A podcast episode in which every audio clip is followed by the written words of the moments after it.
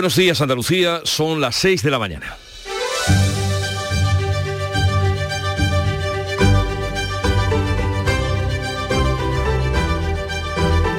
Despierta tu mente, descubre la realidad. En Canal Sur Radio, La mañana de Andalucía con Jesús Vigorra. Ni llueve ni va a llover a corto plazo en nuestra tierra. Con este panorama, la Junta prorroga hasta el 24 de abril la prohibición de quemar rastrojos por alto riesgo y aumenta en 2.000 los efectivos del Infoca como prevención. Y hoy, en el Pleno del Parlamento andaluz, se va a debatir una proposición de ley del PP y de Vox para reordenar los regadíos de la corona norte de Doñana, una iniciativa rechazada por la oposición, ecologistas y científicos. La Comisión Europea advierte de un posible daño al acuífero del parque que niega el Partido Popular. Y llegó el 12 de abril, Día de la Atención Primaria, hoy, y el Sindicato Médico Andaluz ha convocado una huelga en la atención primaria de médicos y pediatras de 8 de la mañana a 8 de la tarde. La Junta ha fijado servicios mínimos del 100% en las, en las urgencias y del 30% en consultas. Veremos cómo transcurre el día y las repercusiones de este paro que afecta a 8.000 médicos andaluces. En el terreno económico, el Fondo Monetario Internacional mejora la previsión de crecimiento de España para este año empeora la del que viene y avisa de que la inflación seguirá alta en todo el mundo. Y Renfe pondrá este miércoles a la venta 17.000 billetes para trenes Hablo en Andalucía, entre Andalucía y Madrid, a un precio de 7 euros para viajar entre el 1 de junio y el 30 de diciembre. El servicio inicial será de dos trenes diarios, uno por sentido, entre Sevilla-Madrid, Málaga-Madrid, con paradas en todas las estaciones del recorrido. Llegó la competencia al AVE y estas son las primeras consecuencias. Si además ganan y cumplen la puntualidad, bienvenida sea. En Canal Sur Radio, la mañana de Andalucía con Jesús Vigorra. Noticias. ¿Qué les vamos a contar a partir de ese momento? Como cada mañana con Manuel Pérez Alcázar. Buenos días, Manolo. Buenos días, Jesús Vigorra. Y el tiempo para hoy que varía poco del de ayer. Pues sí, hoy vamos a mantener eh, temperaturas máximas, aunque descenderán ligeramente, salvo en el litoral mediterráneo, donde experimentan un ascenso. Los cielos van a estar poco nubosos o despejados, aumentando a intervalos de nubes medias y altas durante la tarde, mientras que en el litoral y en la desembocadura del Guadalquivir se esperan intervalos de nubes bajas y brumas sin descartar nieblas. Las mínimas se mantienen con pocos cambios y los vientos van a soplar de componente oeste aumentando a fuerte en el litoral mediterráneo oriental y zonas altas orientales con rachas que serán ocasionalmente muy fuertes. Pues así, con este panorama el gobierno andaluz considera desesperada la situación de la sequía y promueve una reunión en Bruselas para aclarar la proposición para regularizar regadíos en Doñana que hoy debate el Parlamento. La oficina de la Junta en Bruselas está cerrando la fecha para la reunión en la que explicará a la Comisión que la proposición de PP y Vox no supone ningún riesgo para el mayor humedal de Europa. El portavoz Ramón Fernández Pacheco explica en estos micrófonos que se va a desmentir la versión que el gobierno central ha dado en Bruselas. Quien es interlocutor de la Unión Europea, en este caso el gobierno de España, está empeñado en hacer ver que vamos a esquilmar el acuífero, que vamos a perjudicar a Doñana, que estamos engañando a los agricultores. Todo falso, todo mentira. No es verdad.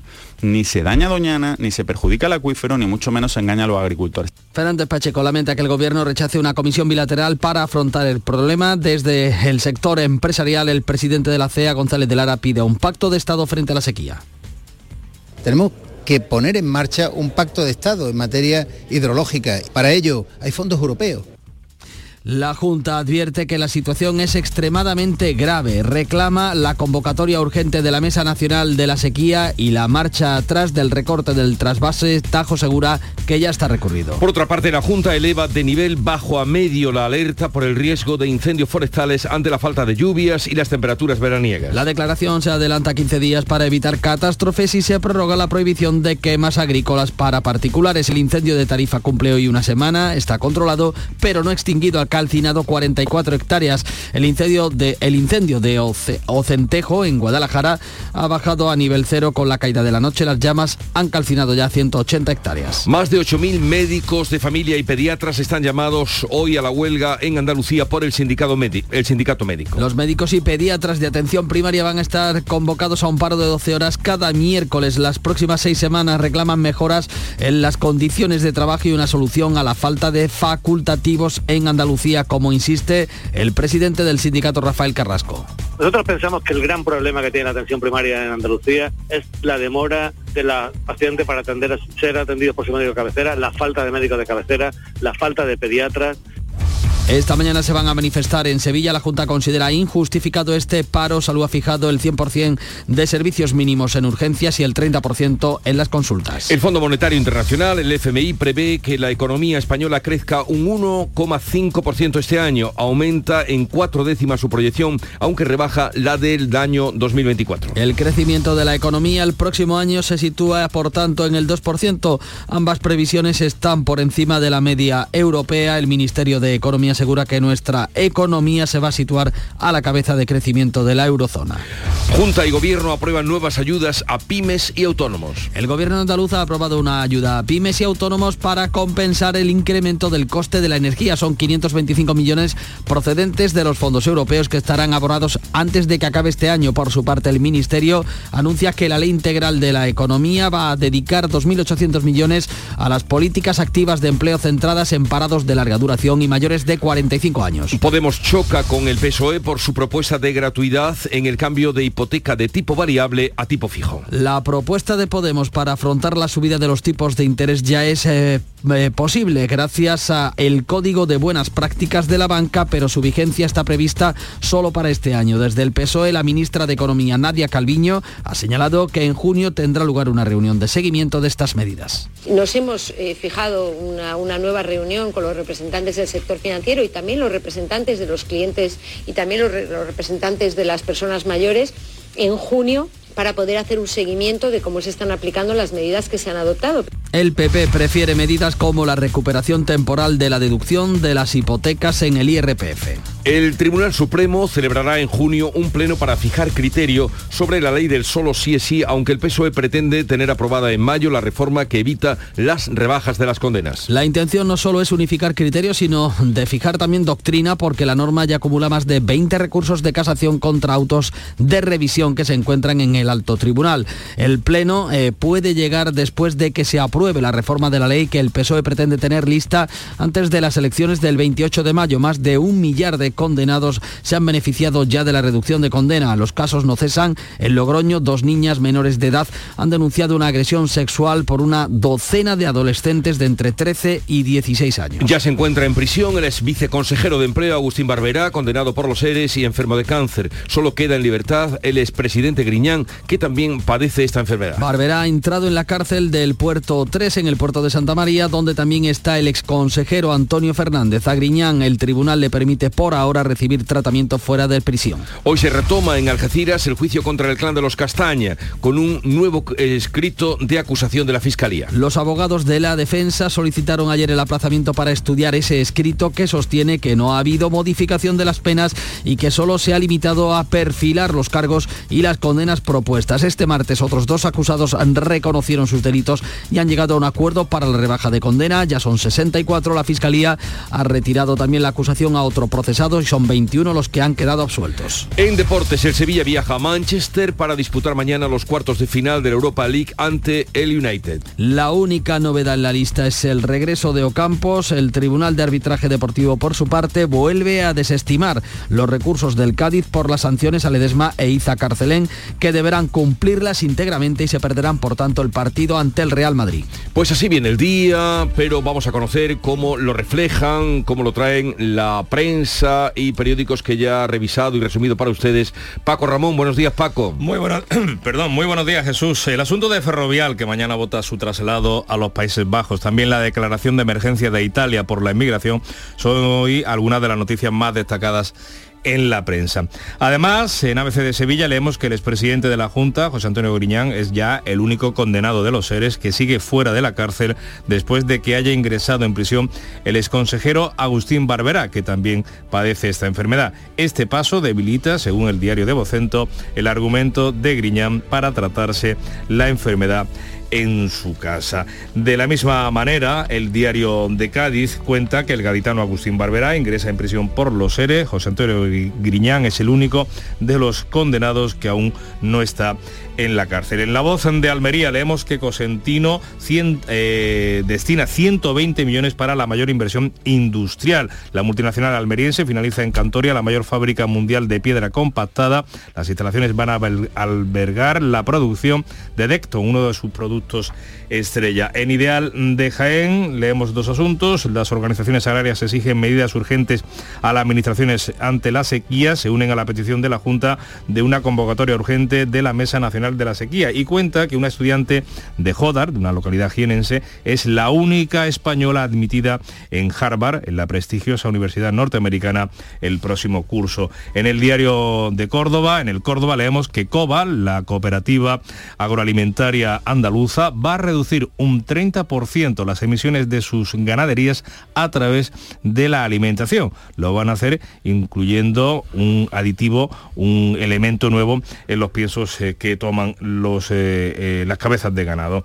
En el diario de Sevilla, los caseteros buscan personal a la desesperada para la próxima feria de abril. En Ideal de Granada contamos que 11 detenidos es el resultado de una estafa a familias con una escuela para futuras estrellas de fútbol. Ofrecían a niños con talento para el deporte, sobre todo a brasileños, venir a Granada para ser profesionales. Y en el Europa Sur leemos que el jefe de Locon Sur contra el narco, el jefe de la lucha contra el narcotráfico en el estrecho está siendo investigado. Hoy va a declarar en la audiencia nacional. Y en la, prensa nacional, mm, como decíamos, eh, los asuntos mm, de Ferrovial y de la declaración de emergencia de Italia. Dos apuntes. Meloni asume, lo dice el país, poderes extraordinarios contra la inmigración. Italia decreta el estado de emergencia para agilizar las expulsiones y en el mundo leemos, cuenta además la investigación de la Generalitat de Cataluña por el vídeo de una enfermera gaditana sobre el uso del catalán. Titula así, lo hace a cuatro columnas, 50 minutos de interrogatorio policial a la enfermera andaluza. Un instructor enviado por el gobierno la sometió como presunta inculpada a 40 preguntas solo en catalán. La joven tuvo que responder con traducción en un ambiente agresivo y después, como sabemos, dejó el trabajo pues ya saben cómo se las gastan allí en lo tocante al catalán. Eh, vamos ahora a la prensa internacional. Ve Almeida, ¿qué has encontrado por ahí? Buenos días. Muy buenos días. Pues empezamos con el Belfast Telegraph. Joe Biden llega a Irlanda del Norte en un histórico viaje de cuatro días. Viene a conmemorar el vigésimo quinto aniversario del acuerdo de Viernes Santo que puso fin en gran medida a los disturbios en Irlanda del Norte en 1998 y el Irish Times de Dublín desgrana el itinerario que va a seguir. Cuenta que va a visitar el castillo de Carlingford, donde se va a reunir con parientes y va a escuchar abuela, eh, historias de su tatarabuelo, que era irlandés y que emigró a Estados Unidos en la década de 1840. En la República, diario italiano, el gobierno decreta el estado de emergencia migratoria durante seis meses. Recoge palabras del ministro de Protección Civil. El problema es irresoluble. Necesitamos una intervención consciente y responsable de la Unión Europea. Han llegado 3.000 personas en apenas tres días. El Washington Post reproduce una entrevista que Donald Trump ha dado esta noche a la Fox. Eh, una condena penal no me impedirá postularme a presidente, son sus palabras. Y muy comentado en toda la prensa, muy comentada, la ley de la Duma rusa, del Parlamento ruso, que impone duros castigos a los reclutados que no se presenten para luchar. A las 7 menos 20 vemos todo esto con más detalle a las armas, ¿no? Dicen los rusos y hay que cumplir. A levantarse, dice Charo Padilla, cada mañana a las 5 en el Club de los Primeros. Buenos días, Charo. Buenos días, ¿qué tal, querido? Cuéntame cómo te ha ido. Miércoles, sí, hoy es el día por lo negro. Efectivamente. Primeros por lo negro le llamamos. Primeros por lo negro. Exactamente. Hemos estado hablando con Francisco Javier, que lleva a transportar mercancía peligrosa, gasolina, y bueno, la, dificultad y lo complicado que es. Nos ha explicado estupendamente por qué es importante que el tanque que lleve esté lleno y no a medio llenar porque eh, eh, se desestabiliza más el, camión, ¿no? el, trailer. Y hemos hablado con Rafael eh, de Campillo que transporta harina a granel eh, eh, de, de silos, salen de, de estas grandes Sí, la- los silos, sí. exactamente.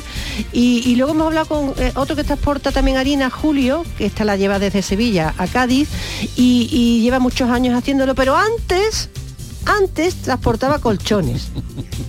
Y te has llevado tu colchón a tu playa. Pues hace años ya de eso. Fíjate. Hace ya años. Pues fíjate, le he preguntado si estaba, si te había gastado dinerito en el colchón o era colchón de playa de eso de. No, no. No, no, era Se ve que era te bueno. gastaste Era- dinero. Es que eso- el, colchón, es fundamental. Eso es fundamental. Claro, el colchón es fundamental en una casa. Y no hemos quedado con hambre en el programa porque hemos preguntado que si coméis primero, segundo y postre o solo Si me primero. está escuchando le mando un saludo porque eh, aprovecharé para decir, en aquel tiempo, hace muchos años, eh, los caños era un desastre, que casi lo sigue siendo, en una calle que era entrada y salida, y el pobre las pasó canuta. Pero por- fíjate, que, fíjate. o sea, que estemos Así que se lo hablando con el que- agradezco. Con el que, te haya dado el colchón. Qué cosa más Pues, linda. La familiaridad de Canal Sur Radio. Totalmente. Cuidado cuando lo vaya a cambiar.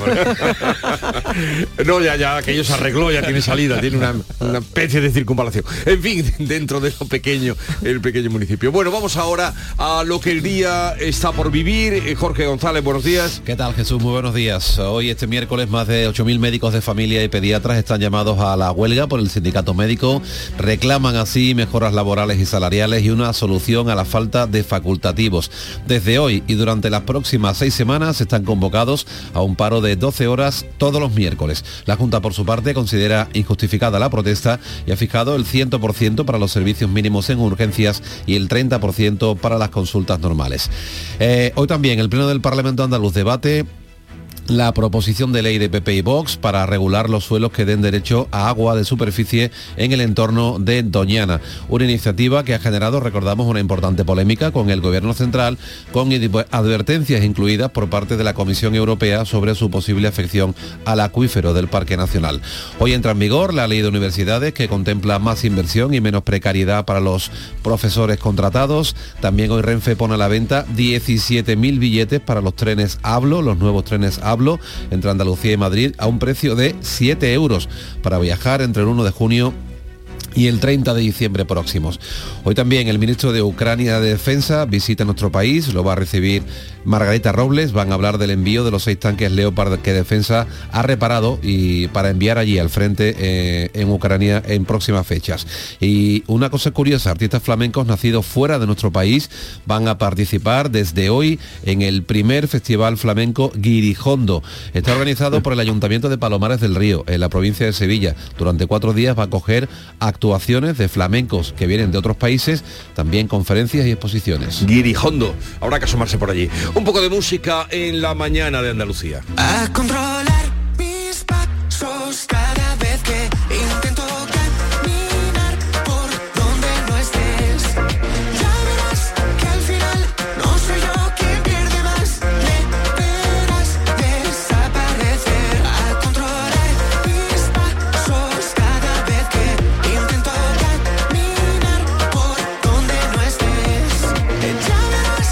¿Conocéis al joven que canta a fuego? No suena de nada, porque a ti te sonaba ayer mm, por algo, el estilo. Eh, este es Blas Cantó. Ah, lo conozco. Lo conoces, Ahora claro. sí, por el, Ahora por el sí. nombre, por la voz, ¿no? Es que con el, el- los efectos estos que le ponen a la voz es difícil. El otro día estuvo por aquí presentando su nuevo trabajo, Blas Cantó, que participó hace unos años en, Canta muy bien. en Eurovisión y además es un chico que tiene talento. ¿eh? Canta Tiene- muy bien este chaval, sí, Mm, sí, muy, muy bien. La música que nos llega de Canal Fiesta Radio para saludarles a ustedes y ahora mantenerles informados y desde luego mm, entretenidos, eh, distraídos, siempre informados hasta las 12 de la mañana. Sigan con nosotros. La mañana de Andalucía. Del 13 al 16 de abril, en Fibes Sevilla se celebra la primera edición de la Feria Andaluza de Arte y Cultura.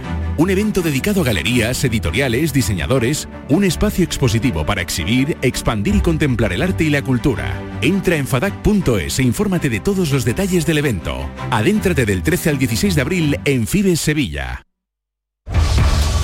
La mañana de Andalucía en Canal Sur Radio. Noticias con Francisco Ramón. 6 y 19 minutos. El gobierno andaluz considera desesperada la situación de la sequía en nuestra tierra. Promueve de otra parte una reunión con la Comisión Europea para aclarar su proposición, la proposición de PP y Vox, para regularizar los regadíos en el entorno de Doñana, que hoy precisamente llega al Parlamento. La oficina de la Junta en Bruselas está cerrando la fecha para la reunión en la que va a explicar a la Comisión los detalles de la proposición de ley registrada por populares y Vox. El Ejecutivo andaluz insiste en que la proposición no va a suponer ningún riesgo para el mayor humedal de Europa. El portavoz Ramón Fernández Pacheco lamenta que el PSOE no presente una alternativa y que el Gobierno central se niegue a convocar la comisión bilateral. A mí me llama mucho la atención que si para el Gobierno de España esto es un problema de la magnitud que ayer manifestaban, ¿cómo no nos citan a una reunión? Esas reuniones no existen. Esas comisiones bilaterales técnicas no existen. Ese diálogo no existe. Lo único que existe es no, no, no, no a todo. La Junta advierte que la situación de sequía en Andalucía es extremadamente grave. En los últimos siete días, las reservas de agua han perdido 32 hectómetros cúbicos. Los embalses están en el 29,4% de su capacidad total. Reclama al Gobierno que convoque de urgencia la Mesa Nacional de Sequía y que dé marcha atrás al recorte del trasvase Tajo Segura, que ya está recurrido ante el Tribunal Supremo. Pues los empresarios andaluces se suman a la petición de un pacto de Estado para acelerar la construcción de infraestructuras hídricas en nuestra tierra. El presidente de la CEA, Javier González de Lara, plantea que se destinen a estas obras fondos europeos que poner en marcha un pacto de Estado en materia hidrológica y en Andalucía, por supuesto, pero eh, nos falta esa conciencia, honestamente, nos falta la conciencia de saber que uno de los principales problemas que tiene nuestro país ahora mismo es el problema del cambio climático y sobre todo esta eh, posible desertización como, como no tomemos medidas serias en materia hidrológica. Para ello hay fondos europeos y eso es lo que piden los olivareros del río Guadalbullón, que les permitan sacar agua del río de forma inmediata. La organización agraria UPA ha pedido que se aproveche su caudal antes de que sea demasiado tarde. Elío Sánchez critica la tardanza de la Confederación del Guadalquivir en tomar medidas y hablan de que tiene un doble rasero. Hemos solicitado a la Confederación tanto que se autorice ya este riego como que se constituya la mesa del Guadalbullón, como que se trate de una forma uniforme todo el río, poniendo en situación de igualdad a los distintos regantes de esta cuenca del río Guadalbullón.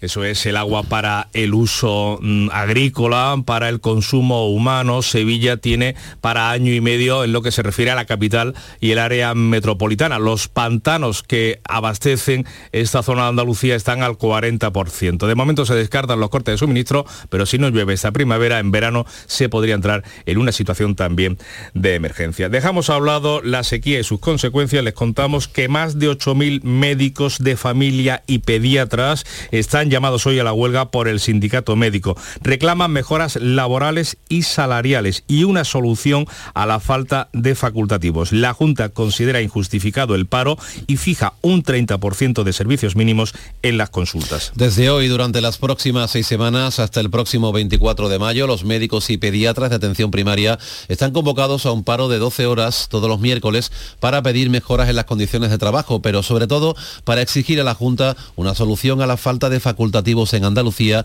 como insiste el presidente del sindicato, Rafael Carrasco. Nosotros pensamos que el gran problema que tiene la atención primaria en Andalucía es la demora de la paciente para atender ser atendido por su médico de cabecera, la falta de médicos de cabecera, la falta de pediatras.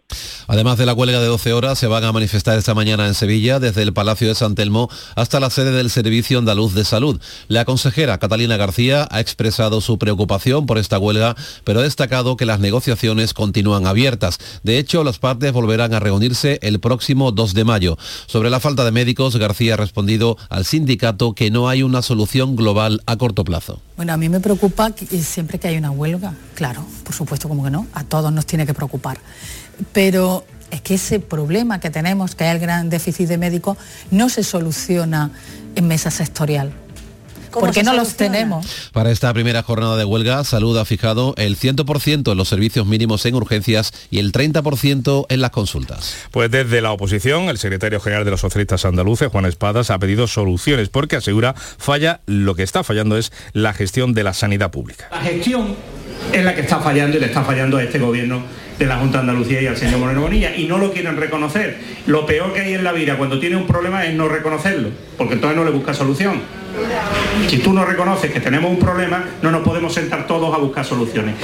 La portavoz de Por Andalucía, Inmaculada Nieto, atribuye el paro convocado por el sindicato médico a la falta de propuestas del gobierno andaluz. Reunión. La Junta no llevó a la mesa sectorial ni propuestas concretas ni recursos y además se negó a quitar de la orden que se pueda privatizar la atención primaria. Más asuntos. El presidente del gobierno, Pedro Sánchez, ha visitado las instalaciones de IPRA después de que el pasado viernes la Comisión Europea diera luz verde a la comercialización de la vacuna española. Pedro Sánchez ha anunciado una inversión de 31 millones de euros para adquirir 3.200.000 dosis. Sánchez ha dicho que un país sin ciencia es un país sin futuro y ha explicado que nuestra vacuna demuestra que España sabe afrontar la adversidad. Un camino en el que ejemplos de éxito, como es el de esta vacuna de IPRA, ayudan a contar el relato de un país, de una comunidad, que se crece ante la adversidad, eh, que se sabe capaz de innovar y de crear, y que mira al futuro con confianza para seguir avanzando. Cambiamos de asunto, vamos ahora a hablarles de economía. El Fondo Monetario Internacional prevé que la nuestra, la española, crezca un 1,5% este 2023. Aumenta en cuatro décimas su proyección anterior y aunque rebaja la previsión de crecimiento de 2024 para situarla en el 2%, ambas están por encima de la media europea y confirma que nuestra economía se va a situar a la cabeza del crecimiento de la eurozona. Desde Washington, la vicepresidenta primera y ministra de Economía, Nadia Calviño, ha considerado relativamente positiva esta revisión del Fondo Monetario Internacional. El fondo prevé que España crecerá por encima de la zona euro y del resto de principales economías avanzadas tanto este año como el que viene. Y esa previsión coincide con la del resto de los organismos nacionales e internacionales.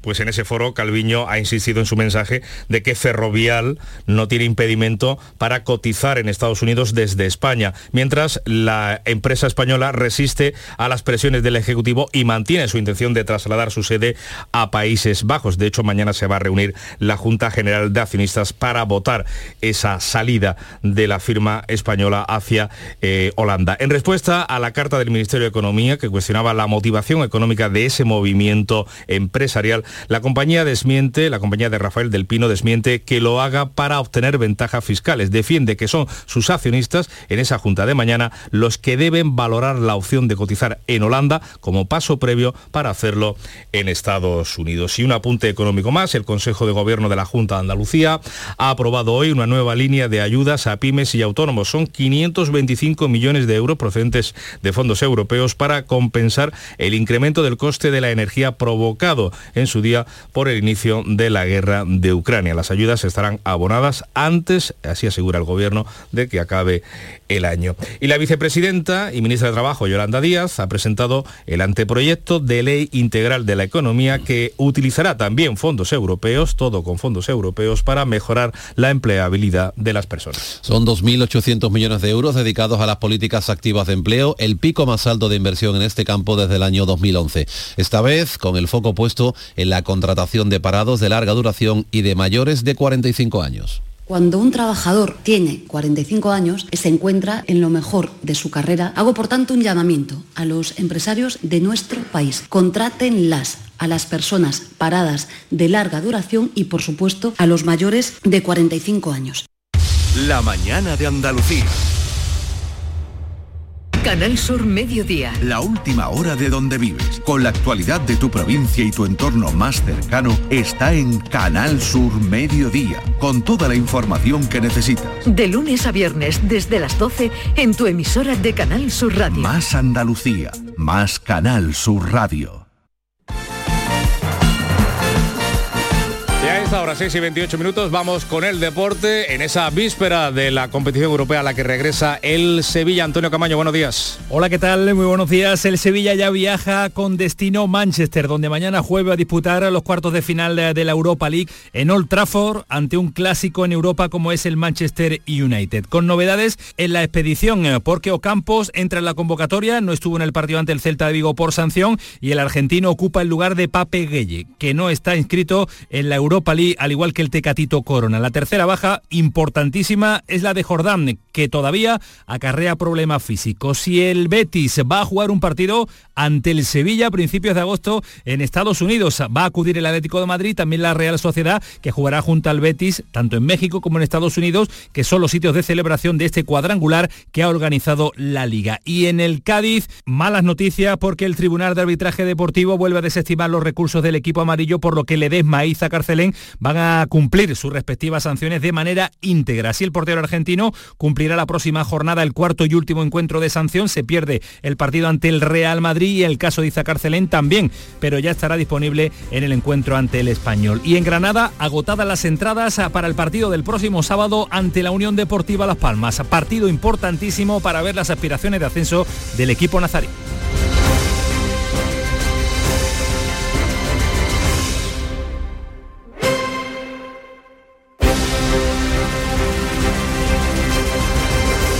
Canal Sur Radio, la radio de Andalucía.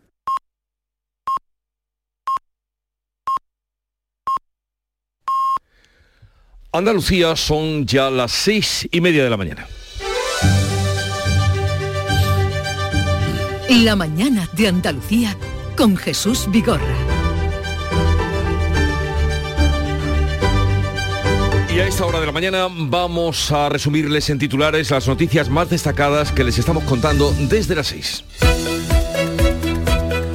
hacemos con Jorge González. El gobierno andaluz considera desesperada la situación de la sequía. Con los pantanos por debajo del 30%, reclama la convocatoria urgente de la Mesa Nacional y aprobará en breve un tercer decreto de sequía. Además, la Junta promueve una reunión en Bruselas para aclarar la polémica por los regadíos en Doñana, un, asun un asunto que llega hoy al Parlamento. Más de 8.000 médicos de familia y pediatras están llamados hoy a la huelga en Andalucía. El paro de 12 horas se repetirá a partir de hoy todos los miércoles durante las próximas seis semanas. Reclaman mejores condiciones laborales y una solución a la falta de facultativos. La Junta considera injustificada la huelga, pero seguirá negociando. Salud ha fijado servicios mínimos del 100% en urgencias y del 30% en consultas. El Supremo se reunirá en junio para unificar criterios y fijar doctrinas sobre la ley del solo sí es sí. La norma tiene ya más de 20 recursos de casación contra autos de revisión de penas. Sobre la contrarreforma de la ley, el PSOE pretende tener aprobado el nuevo texto el próximo mes de mayo, aunque no cuente con el apoyo de sus socios. En el caso de los seres, solo Griñán queda fuera de la cárcel. El ex viceconsejero Agustín Barberá, enfermo de cáncer como el expresidente de la Junta,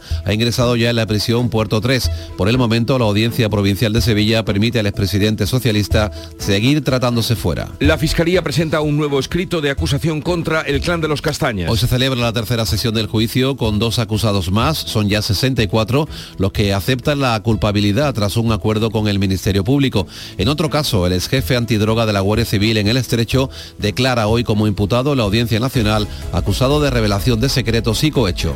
Y en cuanto al tiempo para hoy, las temperaturas máximas van a bajar hoy en prácticamente toda Andalucía, a excepción de la costa mediterránea, donde van a subir ligeramente. Van a oscilar entre los 21 grados que se alcanzarán en Cádiz y los 30 en Córdoba. Los cielos despejados por la mañana, por la tarde irán apareciendo algunas nubes con posibilidad de nieblas en el litoral y en la desembocadura del Guadalquivir. Los vientos de poniente. Iglesia recuerda a San Julio I, que fue el Papa número 35 de la Iglesia Católica allá por el siglo IV, entre el 337 y el año 352. Julio fijó para la Iglesia de Occidente la solemnidad de la Navidad el 25 de diciembre, en vez del 6 de enero, como se estaba celebrando entonces. Tomó esa fecha porque el solsticio de invierno ocurría en ese día en el calendario juliano. Y tal día como hoy, hace 100 años. Así pues, en 1923, en Tablada, Sevilla, el rey Alfonso XIII inauguraba el aeródromo. Supuestamente este fue eh, el avión en el que llegó. El sonido, los efectos, la imaginación. La imaginación. Pues tal día como hoy, y ahí nacería esa vinculación que tiene Sevilla con la aeronáutica que llega hasta hoy. Y tal día como hoy, del año 2004, fallecía Juan Valderrama, cantador flamenco. Tengo que hacer un rosario con tu diente de marfil para que pueda besarlo cuando esté lejos de ti. Hoy es 12 de abril, es el día de la atención primaria. Nos pilla con la convocatoria de una huelga, no solo en Andalucía y en Madrid, Hay en punto, pero- Galicia, Murcia, mm, no sé cuántos, mm, cuántas comunidades, Valencia creo que también eh, tienen huelga de médicos. El caso es que eso nos lleva a que la cita sea alusiva a la salud. Y dice así, no cambien la salud por la riqueza ni la libertad por el poder. Lo decía Benjamin Franklin, que fue político, científico, inventor eh, estadounidense, mm, es nada menos que del siglo XVIII, el siglo de, eh, de las luces, ¿no? Y está considerado uno de los padres fundadores de los Estados Unidos.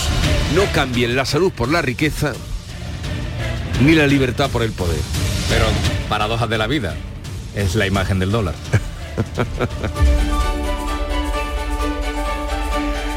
Y vamos con la segunda entrega de la lectura de prensa. Paco, Paco Ramón, cuéntanos. Vamos con ese asunto de Ferrovial, que mañana vota su traslado a Países Bajos. También la declaración de emergencia de Italia por la inmigración, que son hoy noticias de portada en la prensa de tirada nacional. Por ejemplo, en el país leemos que Meloni asume poderes extraordinarios contra la inmigración. Italia decreta el estado de emergencia para agilizar expulsiones. También cuenta el diario de Prisa que una ONG acepta 10 millones de un fondo vinculado al rey emérito, una organización británica de ayuda a refugiados, eh, recibe esa donación de una entidad que está siendo investigada por la Fiscalía del Tribunal Supremo.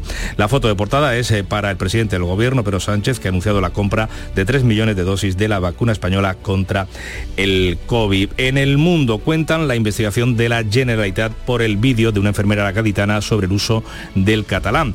Titula cuatro columnas, 50 minutos de interrogatorio policial, entre comillas simple, a la enfermera andaluza. Un instructor enviado por el Gober la sometió como presunta inculpada a 40 preguntas solo en catalán. La joven tuvo que responder con traducción en un ambiente agresivo y después dejó el trabajo. Otros asuntos destacados en el mundo. El gobierno se contradice en su punto clave contra Ferrovial. Economía asegura en su carta que su firma, eh, que Ferrovial puede cotizar en Estados Unidos eh, con sede en España, pero a renglón seguido admite que habría que explorar esa vía. Además, leemos que amigos del emérito tratan de evitar su viaje, que está previsto para el próximo 19 de abril, a España por el daño a la monarquía. En la vanguardia, expacientes de cáncer claman contra su, su exclusión en seguros em, e hipotecas. Las personas que han pasado por un tratamiento en- oncológico urgen el derecho al olvido para no ser discriminados en contratos públicos y en La Razón leemos que más de 200 cargos de ciudadanos de toda España ya se han ido al Partido Popular. Sobre el asunto migratorio, el español ve así la decisión de Italia. Meloni desviará la bomba migratoria del verano a España y Grecia justo con Sánchez al frente de la Unión Europea. Y el confidencial mm, dice que Sánchez avala hacia avanza hacia una batalla legal contra Ferrovial en Bruselas, al filo también ese asunto de presidir la Unión Europea. Expansión se atiene a la versión de la empresa, Ferrovial exige al gobierno que no interfiera en su traslado a Países Bajos. Y en la prensa andaluza, varios asuntos. En el diario de Cádiz, el gaditano Agustín Barberá ingresa en prisión por los ERE, el mismo asunto que lleva ABC en su portada, con la lectura de que el, el expresidente socialista es el único condenado en esta trama que sigue fuera de la cárcel después de que haya ingresado en prisión. Él es eh, consejero. Fotografía de portada del diario de Cádiz con los Max mm, más de Cádiz para la semana que viene, la gala de entrega de premios Mm. del teatro. En la voz de Almería, Consetino invierte 120 millones para la mayor inversión, eh, para la mayor planta, por cierto, de la mayor fábrica mundial de piedra compacta. En Ideal de Jaén, organizaciones agrarias exigen medidas urgentes a la administración Santa la Sequía. También se suman a la Junta en su petición de una mesa nacional de la sequía, de una convocatoria urgente. Y bueno, esa alumna, ¿no? Esa estudiante andaluza de Jodar, que es la única admitida, la única española admitida para el próximo curso en la prestigiosa Universidad de Harvard. En el diario de Sevilla, los caseteros buscan personal a la desesperada para la feria. El ayuntamiento garantiza que la normalidad marcaría, marcará la celebración, así lo avanza, y a 10 días de ese inicio de la fiesta, pues todavía faltan vigilantes, cocineros, camareros para los catering.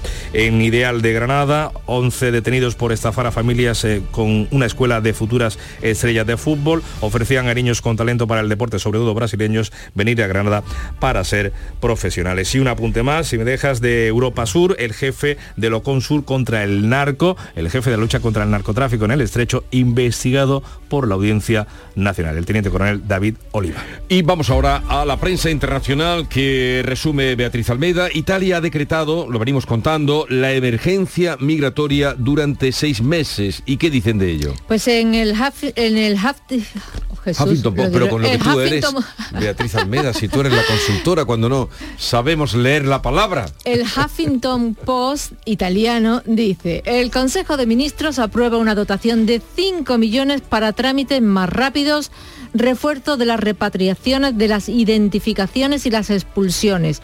Los flujos, los flujos migratorios han aumentado un 300%. Y también eh, Donald Trump ha hablado para la Fox News y se ha explayado como es su costumbre. Pues sí, reproduce parte de la entrevista. El Washington Post cuenta que no se retirará de la carrera electoral en 2024, incluso si lo condenan. De su experiencia con la imputación habla de una experiencia horrible y maravillosa a la vez, porque el personal de los juzgados fue increíble, algunos lloraron, otros le pidieron perdón y eh, ha elogiado a dictadores varios, a Putin lo llama inteligente, destaca la buena relación que mantenía con él y con el norcoreano Kim Jong-un. Los líderes de Arabia Saudita son grandes personas y describe al presidente chino Xi Jinping como un hombre brillante, de mirada brillante, de cerebro brillante y brillante en todo. Todo brillante. ¿Y qué temas lleva hoy la prensa británica? Pues hablan de asuntos bien dispares, de la visita de Biden a Irlanda y del caos de la coronación que se acerca, será el 6 de mayo y tienen la casa sin barrer. El Mirror titula a toda página, Miedo al caos en la coronación y repasa una letanía de problemas y asuntos aún abiertos en la organización, los ensayos, los recorridos y la distribución de invitados, que no hay nada hecho y todos son problemas. El Times, la paz en Irlanda del Norte es mi prioridad, dice Biden. Eh, fotografía del presidente bajando del Air Force One a su llegada a Irlanda del Norte anoche para conmemorar los 25 años de los tratados de paz del Viernes Santo.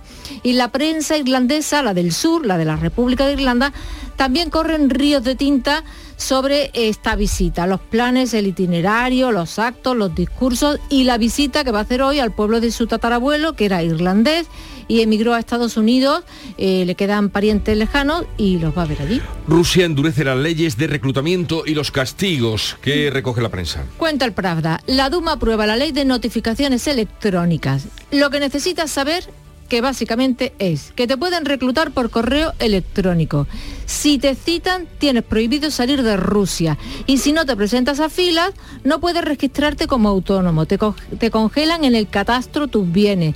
Te anulan el carnet de conducir. No puedes matricular vehículos. No puedes firmar contratos, créditos o préstamos.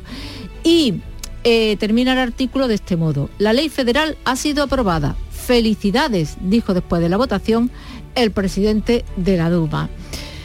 Termina en Francia. Leo en Le Monde que Gerard Depardieu, el actor, ha sido acusado por 13 mujeres de violencia sexual en una investigación de Mediapart, que es un periódico digital. Así que nos vamos a ese periódico que encabeza de este modo. 13 mujeres acusan al famoso actor, aluden a rodajes de 11 películas estrenadas entre 2004 y 2022.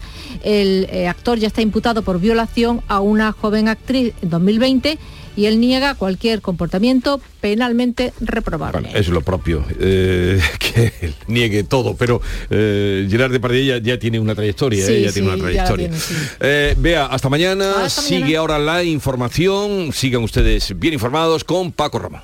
¡Ea! Ya está ahí el niño del vecino con la pelotita. ¿Pero qué dices, Yuyu? Si ese niño es un figura, ese va a ser un crack. ¡Un crack! La que es una crack es mi mujer, que llamó a Hogar Solar, pusimos las placas solares y ahorramos tela en la factura de la luz. Vaya pelotazo, ¿no? Pelotazo le daba yo al padre del niño. Llama al 955 31 80 80. Hogar Solar, la luz que te ayuda a ahorrar. Toda Andalucía y toda tu radio van contigo, cuando quieras y donde quieras. Porque la app de Canal Sur Radio tiene todas nuestras cadenas, con todos los programas que te gustan, las emisiones en directo y tus podcasts. En casa, en el trabajo, haciendo deporte, de compras, paseando. Descárgatela. Tienes todo Canal Sur Radio, Radio Andalucía Información, Canal Fiesta, flamencoradio.com y Canal Sur Radio Música para ti. Toda Andalucía y toda tu radio van contigo. Más Andalucía. Más Canal Sur Radio. La mañana de Andalucía en Canal Sur Radio. Noticias con Francisco Ramón. A las 6 y 44 minutos les contamos que hoy va a tener lugar la tercera sesión del juicio en la audiencia de Algeciras, eh, el juicio contra el clan de los Castañas, un nuevo escrito de acusación de la Fiscalía Antidroga que eh, provocó ayer el aplazamiento de la vista ante la petición de los abogados de tiempo para estudiar el nuevo documento. Susana Torrejo. El Ministerio Público sostiene que no ha habido modificación en las penas solicitadas ya que solo se ha limitado a perfilar los cargos y las condenas propuestas. Durante la sesión de ayer, otros dos acusados reconocieron sus delitos y llegaron a un acuerdo con la Fiscalía a cambio de la rebaja en sus condenas. Ya serían, por tanto, 64 los procesados que lo han hecho. La Fiscalía también ha retirado la acusación a un procesado más, con lo que ya son 21 los que han quedado absueltos en esta causa. Está previsto que hoy se aborden las cuestiones previas antes de que comience el proceso con la toma de declaración a los acusados, entre ellos Antonio Tejón, presunto líder de esta organización criminal, para quien la Fiscalía pide más de 15 años de prisión y 104 millones de euros de multa. Pues el que, fue, el que fuera jefe de la Guardia Civil contra la lucha contra el narcotráfico en el estrecho va a declarar hoy precisamente en la Audiencia Nacional por los delitos de cohecho y revelación de secretos. La audiencia investiga al teniente coronel de la Guardia Civil, David Oliva, por presionar presuntamente a un subordinado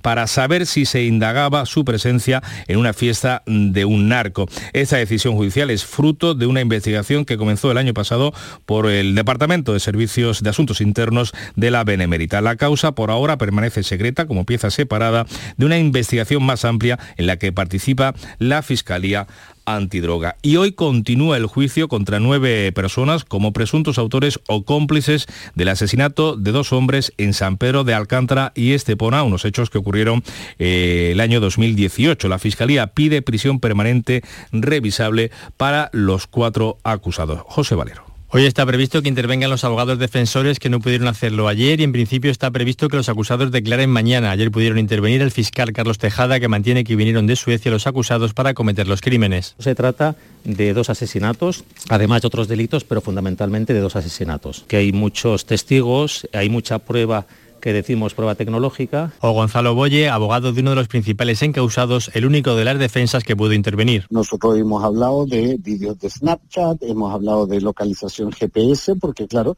los teléfonos de estas personas estaban a kilómetros de distancia de donde sucedieron los hechos en esos momentos. El juicio está previsto hasta el 19 de mayo. Un jurado popular es el encargado de juzgar el caso.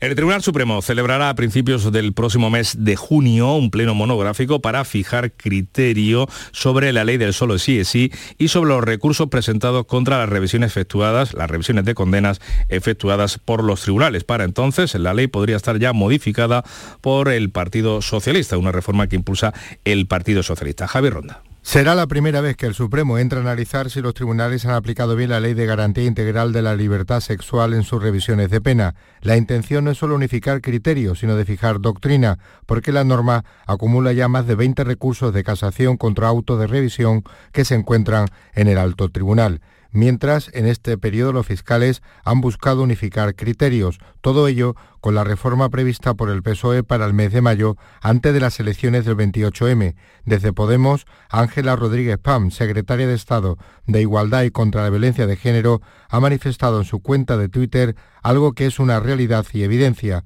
Ninguna modificación puede evitar ahora las rebajas o escarcelaciones.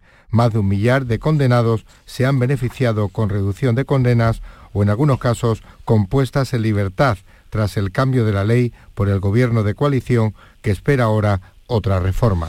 Un gobierno de coalición que está dividido en este asunto, incluso dentro de la parte morada del Ejecutivo también hay división. A pesar de ello, Yolanda Díaz ha anunciado que va a votar, la vicepresidenta, que va a votar en el mismo sentido que haga el grupo de Unidas Podemos en el debate de enmiendas sobre la ley del solo sí es sí. Yo soy una demócrata y por tanto emitiré el voto mm, que decida el grupo parlamentario al que pertenezco. Estoy siendo clara, el voto eh, será el que decida después de un debate democrático, como siempre, el grupo de Unidas Podemos. Dejamos a un lado los asuntos eh, judiciales, aunque mm, tangencialmente se tocan. La Generalitat huye de la polémica sobre la sátira a la Virgen del Rocío, evita su condena y enmarca, y enmarca este, este hecho dentro del humor. Abogados cristianos, y aquí es la conexión judicial, denuncian la burla de TV3 en los juzgados. La Fundación de Abogados Cristianos ha denunciado esa escena en los juzgados de San Feliu de Llobregat, en Barcelona. La acusación se dirige contra los dos presentadores de la televisión pública catalana y la actriz que la interpreta, que interpreta a la Virgen, consideran que realizaron un ataque gratuito contra los sentimientos religiosos que podría ser constitutivo de un delito de escarnio. Por su parte, el presidente de la Generalitat, Per Aragonés, ha expresado su respeto por la religión, aunque ha evitado pronunciarse sobre la sátira a la Virgen, su acento andaluz y las reacciones de la Junta exigiendo unas disculpas que no han llegado. El hecho religioso es muy importante y por lo tanto quiero manifestar todo mi respeto y consideración. Y no voy a alimentar uh, una polémica que en estos momentos forma más parte del de, debate entre responsables políticos que no en un debate sobre eh, el humor en relación con la religión. Pues con esta reacción del presidente catalán llegamos a las 7 menos 10 de la mañana, es el tiempo de la información local en Canal Sur Radio y Radio Andalucía Información.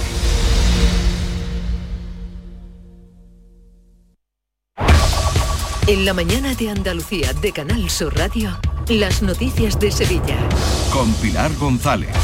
Hola, buenos días. Emasesa y Aljarafesa descartan cortes en el suministro de agua este año, a pesar de que si no llueve pasaremos de la alerta por sequía en la que estamos a situación de emergencia. Hoy salen a la venta los billetes del tren barato de Renfe, los trenes de alta velocidad Hablo, y el aeropuerto de Sevilla ha estado dos horas cerrado porque un avión privado había pinchado en una pista. Enseguida se lo contamos antes el tiempo. Tenemos hoy el cielo despejado con intervalos de nubes medias y altas durante la tarde. Sopla viento del oeste y las temperaturas máximas bajan. Está previsto alcanzar 27 grados en Lebrija, 28 en Sevilla, 29 en Morón y en Écija. A esta hora 15 grados en la capital. Si necesitas un electrodoméstico, ¿por qué pagar de más en grandes superficies? Ven y paga de menos en Tiendas El Golpecito. Tus primeras marcas al mejor precio y una selección de productos con pequeños daños estéticos con descuento adicional y tres años de garantía. Tiendas El Golpecito. Ahorra hasta el 50% en tus electrodomésticos. 954-100-193 y tiendaselgolpecito.es. Villanueva del Ariscal con sus jóvenes. Los días 14 y 15 de abril te esperamos en el recinto ferial. Podrás disfrutar de los conciertos gratuitos de Robin Torres y DJ David Cueto el viernes 14 y de Juan Lu Montoya y DJ Manu Piedra el sábado 15. Ven a disfrutar con nosotros. Villanueva del Ariscal, orgullo del Aljarafe. Las noticias de Sevilla. Canal Sur Radio. Emasesa y Aljarafesa descartan aplicar restricciones de agua este año. Las dos empresas que abastecen a 43 municipios de Sevilla Capital, área metropolitana y el Aljarafe tienen agua para consumo humano para año y medio con los pantanos al 40%. En estos momentos la situación, como saben, es de alerta por sequía. No se puede regar, bardear o llenar piscinas sin circuito de depuración. Si sigue sin llover en verano se podría pasar a situación de emergencia, aunque la apuesta sigue siendo la de fomentar el ahorro. Lo dice así en Canal Sur Radio el gerente de Aljarafesa, Pedro Rodríguez. Cada vez tenemos menos agua. Pero que nos va a faltar en verano, no. Que va a haber corte en verano, no. Ni en verano ni en invierno. Simplemente que hay que extremar el uso responsable del agua. Renfe pone hoy a la venta a 7 euros los billetes para los trenes Hablo, que es el low cost de Renfe, que se podrán utilizar esos billetes a partir del 1 de junio. En principio el servicio será de un tren diario entre Sevilla y Madrid con salida de, a las 6 de la mañana de Sevilla y a las 9 de la noche desde Madrid. El precio base incluye maleta de cabina y bolso de mano. Lo demás hay que pagarlo. El aeropuerto de San Pablo de Sevilla vuelve a estar operativo tras el bloqueo de dos horas de una pista ocasionado por un avión privado procedente de Cabo Verde. La nave pinchó una rueda al aterrizar es la pasada tarde y tuvo que ser remolcada. A última hora de la tarde, siete vuelos se tenían que desviar a Jerez, Granada, Málaga y Faro, en Portugal. Otros han sufrido retrasos en las llegadas y salidas. Lo cuenta esta pasajera, nos lo cuenta cómo ha vivido esto. Un avión ha pinchado en la pista de Sevilla. Ha bloqueado la pista y no ha podido aterrizar. Hemos tenido que estar volando sobre Hinojosa como media hora o poco más y después han avisado que, que, nada.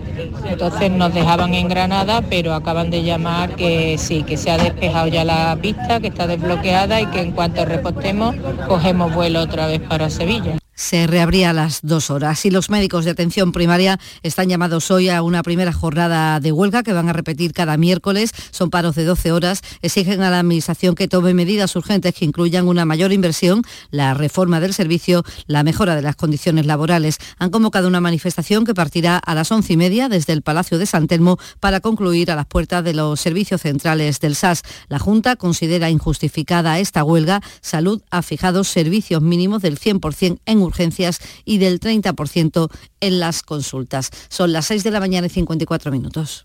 ¿Buscas un espacio diferente para celebrar tus eventos? Nuestros barcos son el lugar de celebración ideal para bodas, cumpleaños y reuniones familiares. Sorprende a tus invitados con una experiencia inolvidable con Cruceros Torre del Oro.